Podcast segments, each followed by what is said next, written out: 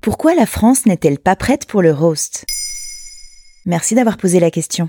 Dans son livre très détaillé sur l'humour, Une histoire du rire en France, Adrien Desnouettes revient sur l'évolution du rire dans la culture et les médias français et la tendance qu'a la France, selon lui, à réprimer son rire. De l'autre côté de l'Atlantique, une coutume bien américaine, intitulée le roast, fait des ravages à la télévision et lors de grandes cérémonies, même politiques, depuis les années 50. La France a montré, depuis les années 2000, qu'elle est attirée par le genre, mais ne l'embrasse pas complètement. C'est quoi le roast? Le roast, qui veut littéralement dire passer sur le grill, est une pratique venue des États-Unis qui consiste à chambrer une célébrité ou une personne politique en public devant une caméra. Cette pratique est réalisée par des humoristes ou d'autres célébrités, et la personne chambrée qui réagit en direct est invitée à rendre la pareille. Quel plaisir de voir celles et ceux qui sont habitués à la lumière des projecteurs et au star system se faire clasher par leur père. La vérité sort, les non-dits sont exprimés, faisant rire l'assemblée ainsi que les protagonistes chahutés. Cet exercice de stand-up a même fait son entrée dans le monde politique aux États-Unis. Chaque année, depuis la fin des années 60, lors du dîner des correspondants de presse, un humoriste roste le président en place en faisant une synthèse de l'année qui s'est écoulée. L'humoriste Stephen Colbert a pu dresser, avec humour,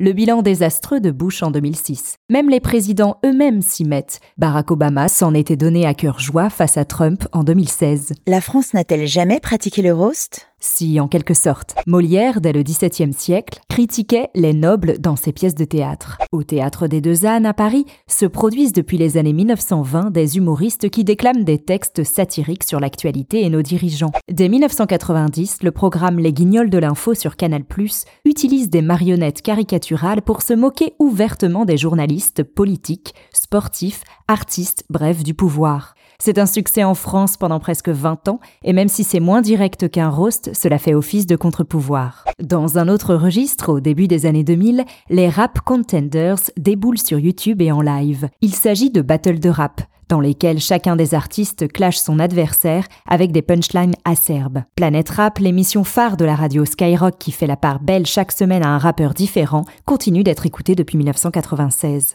Dans les années 2000, les matinales de France Inter, RTL ou encore Europe 1 sont le terrain de jeu d'humoristes qui font des chroniques politiques piquantes face aux politiques. Stéphane Guillon, Guillaume Meurice ou encore Charline Vanhoenacker excellent dans cet art de l'humour poil à gratter.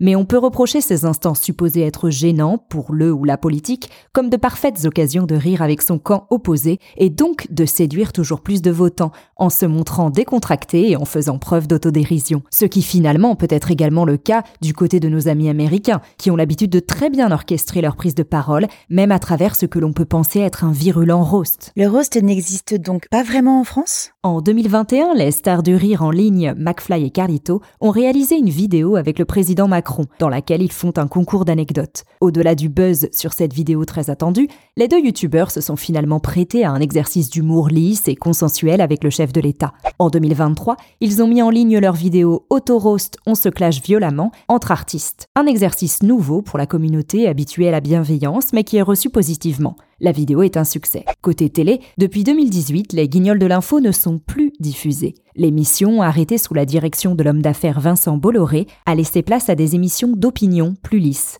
Le programme de satire, jugé trop coûteux à l'époque, était peut-être aussi trop critique. En 2018, l'arrêt et le non-remplacement du programme ne fait malheureusement pas grand bruit. Maintenant vous savez, un épisode écrit et réalisé par Carole Baudouin. Ce podcast est disponible sur toutes les plateformes audio. Et si cet épisode vous a plu, n'hésitez pas à laisser des commentaires ou des étoiles sur vos applis de podcast préférés.